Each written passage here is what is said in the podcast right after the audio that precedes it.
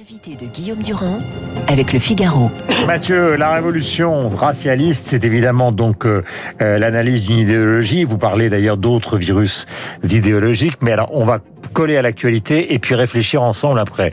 Le président Biden a immédiatement, quand on a appris donc la condamnation de Derek Chauvin, qui connaîtra exactement euh, sa peine dans quelques mois, il a parlé de racisme systémique. Pour les racialistes qui s'expriment de plus en plus à partir de la décolonisation dans les universités américaines, maintenant même en France, est-ce que vous considérez que leur argument qui consiste à dire au fond que c'est le fondement de la société américaine et peut-être même de la société occidentale qui est au fond né euh, de la colonisation et que c'est donc quelque chose d'irréversible ou est-ce que nous sommes face à une perversion? Parce que c'est pas la même chose. Ben non, en effet, premièrement, je dirais qu'il faut distinguer l'histoire des États-Unis, qui est une histoire très singulière, de l'histoire des autres sociétés occidentales, éviter l'interchangeabilité. Hein, parce que derrière la logique racialiste, il y a cette idée d'une forme d'interchangeabilité des peuples dits blancs et d'interchangeabilité des racisés. L'humanité est clivée entre blancs et racisés, mmh. et ensuite la singularité de chaque pays que ce soit la France, que ce soit la Suède, que ce soit le Québec, que ce soit les États-Unis,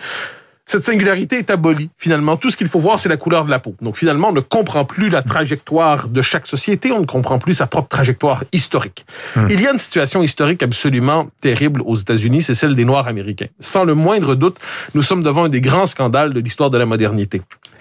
Est-ce que parce que les Noirs américains sont dans cette situation-là, les populations issues de l'immigration ailleurs dans le monde occidental mhm. peuvent s'identifier simplement par identification de, de la couleur de la peau. Mais vous connaissez la réponse, la réponse est oui. Mais le, mais le problème, c'est que la réponse est non si on est un peu rigoureux intellectuellement. C'est-à-dire que il ne suffit pas de partager une même couleur de peau pour partager une même condition historique, une même condition sociologique. Mhm. Et là, il y a aujourd'hui, on le voit en France, dans toute la mouvance indigéniste, racialiste incarnée par une Rokhaya Diallo, une, une, mais pas seulement, hein, c'est ça le problème. Une identification fantasmatique à la condition des Noirs américains.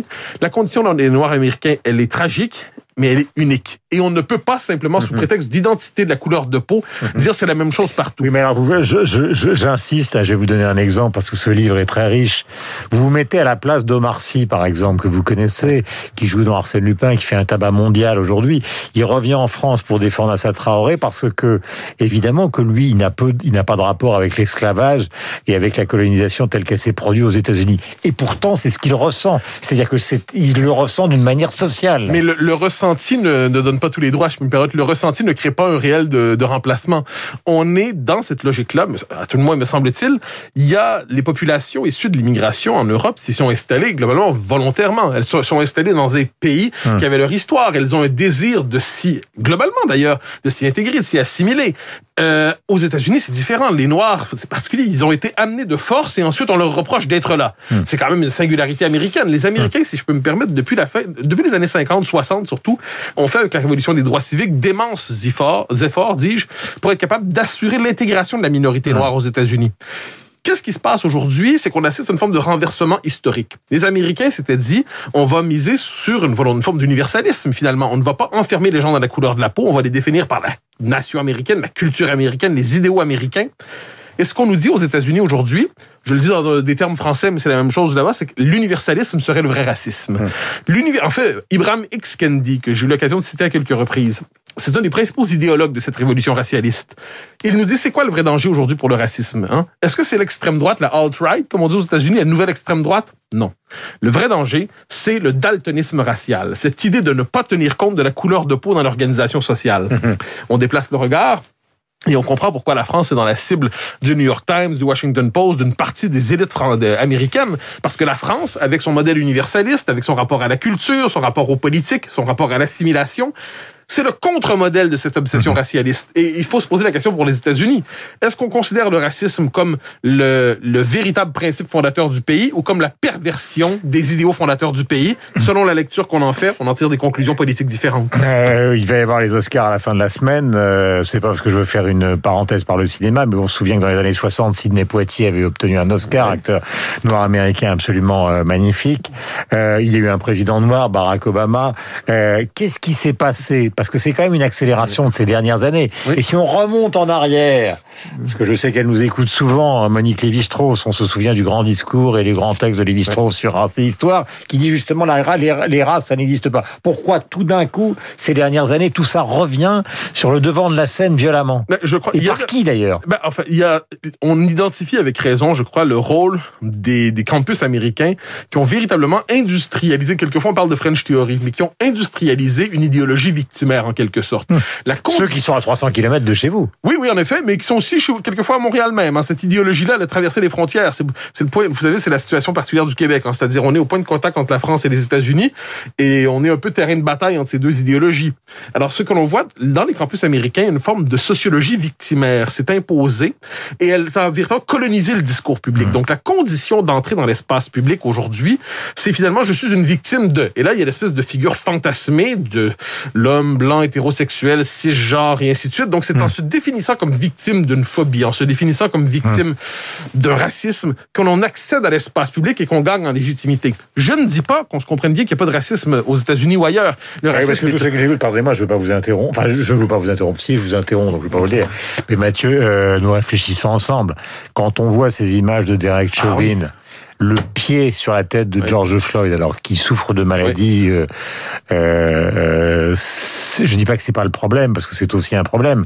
Mais en tout cas, il laisse ce pied Oui. sur sa tête euh, et le type étouffe. Ah non, mais ça, I can breathe, I can breathe, I Cette can breathe. scène-là, elle est atroce. D'ailleurs, je commence le livre en, en le mentionnant. Absolument. Je pense qu'on a tous été bouleversés par cette scène-là et la condamnation de Derek Chauvin était, je dirais, non seulement acte de justice, mais acte, de, acte nécessaire sur le plan collectif. Il fallait qu'une telle condamnation ait lieu. Ça, ça m'apparaît absolument évident. Est-ce qu'ensuite, de cette scène, nous pouvons généraliser, par exemple, la théorie du racisme systémique au Québec, au Canada, en France, en Suède, en Grande-Bretagne. C'est là le problème. Qu'il faille dénoncer sans la moindre nuance des actes comme on l'a vu avec Derek Chauvin. Et il y en a d'autres actes comme ça, faut pas le cacher aux États-Unis. Il faut les dénoncer sans la moindre nuance. Est-ce qu'à partir de là, on est en droit ensuite de faire le procès de la police française? Est-ce qu'on est en droit de faire le procès de la police québécoise? Moi, c'est ce lien que je refuse de faire. Je refuse d'américaniser mentalement nos sociétés parce qu'à travers ça, c'est une colonisation idéologique qui s'opère des États-Unis sur le reste du monde occidental.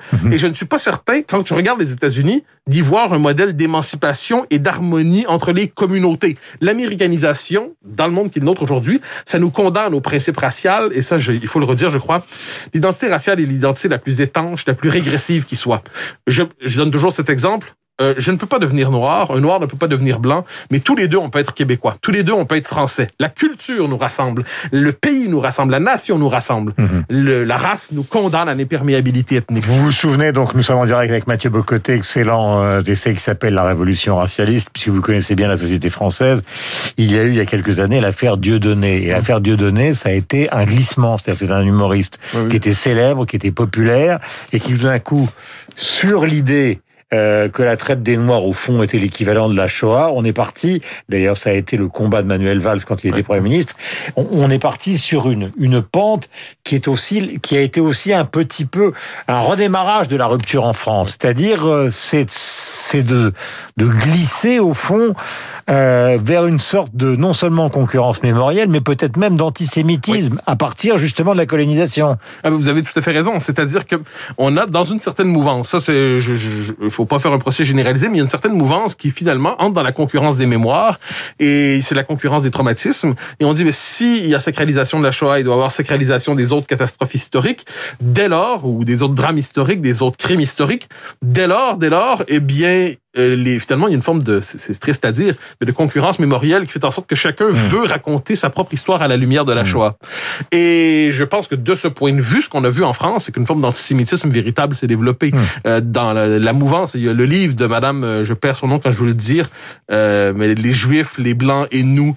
Euh, je, je, je perds son nom. Quand Ah, je on se souvient- Ouria Boutelja. Ouria Boutelja. Voilà, mais on se souvient que Valls a été extrêmement ferme. Oui, ah, abso- avec raison. Mais je me permets de dire sur Madame Boutelja, c'est qu'elle nous disait finalement que il fallait désormais faire des Juifs une catégorie politique qui causait problème. Elle disait au nom de l'antiracisme. Au nom de l'antiracisme. C'est ça qui est paradoxal. Et vous avez raison de mentionner Ma- Manuel Valls. On pourrait en mentionner d'autres, Jean-Michel Blanquer. L'originalité de la France dans tout ça, c'est qu'elle résiste. Elle résiste à cette idéologie. Elle- on, on prétend qu'elle y résiste par, euh, par fermeture. Non, elle y résiste au nom d'un autre modèle qui, à mon avis, est porteur d'une plus Alors- grande promesse de civilisation, le refus de la race et la valorisation de la nation et de la culture. Nous sommes avec Mathieu Bocoté pour terminer. Nous allons essayer d'enchanter cette euh, réflexion sur la révolution racialiste avec deux musiques. Comment se fait-il qu'il y ait une Amérique qui nous est enchantée, qui est celle, par exemple, de la comédie de Black Edwards, qui est sortie il y a 60 ans, avec Audrey Byrne, donc euh, chantant Moon River sur une musique d'Henri Mancini. Vous ne bougez pas et vous allez répondre après.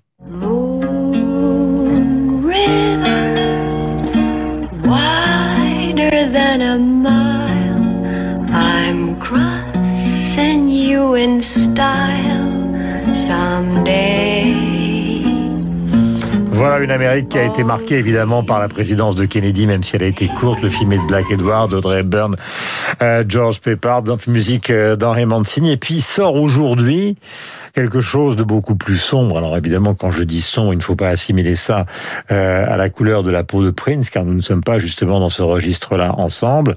Mais c'est vrai qu'il est de Minneapolis, Prince. Euh, vous le connaissez très bien. C'est un des, des plus grands chanteurs et un des plus grands musiciens de ces dernières années. Et son Welcome to America qui vient de sortir et qui sont des titres qu'on vient de retrouver, qui ont été enregistrés en 2010, est au fond assez pessimiste sur ce qu'est la société américaine et la ville où George Floyd a été tué. Somebody's watching you. Welcome to America. Hook up later at the iPad. And we can meet at my place. Welcome. Welcome to America. To America. Voilà, double talent, le talent de Ray Burn, l'optimisme, le talent phénoménal aussi de Prince, qui lui est un talent finalement pessimiste sur ce, sur, sur ce qu'est l'Amérique.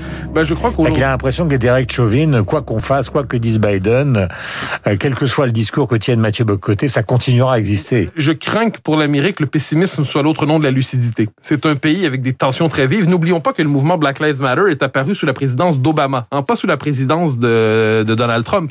Les tensions aux États-Unis sont vives et j'espère, j'espère que Joe Biden va être capable de réconcilier ce pays. En sera-t-il capable? J'ai, euh, je, je, confesse une forme de pessimisme, ce qui ne m'interdit pas l'espoir, mais c'est un pays clivé, c'est un pays avec de très vives tensions. Vous savez, l'Amérique, les États-Unis sont hantés par le, la figure historique de la guerre civile. Alors, c'est pas la guerre civile qui vient de même, mais c'est un, on a quelquefois l'impression que c'est deux nations dans un même pays. Les, la polarisation est très forte et de ce point de vue, c'est une forme de mise en garde. Je pense que nous devrions nous garder de reproduire ici un modèle américain qui, en général, produira les mêmes effets si on l'applique euh, si on l'applique chez nous ou chez vous. Voilà, Mathieu Bocoté, il est avec nous et il est euh, très bénéfique d'entendre à travers sa voix la francophonie. Car euh, en fou, vous êtes un peu mon frère, mon frère Mathieu, ah, puisque vous êtes vous êtes notre Québécois et donc euh, nous sommes français, nous appartenons évidemment à cette francophonie que nous aimons. 8h30, voici le rendez-vous de David Abiker avec au préalable donc là les, les principaux titres avec Augustin Lefebvre. Le livre s'appelle La Révolution racialiste, éditeur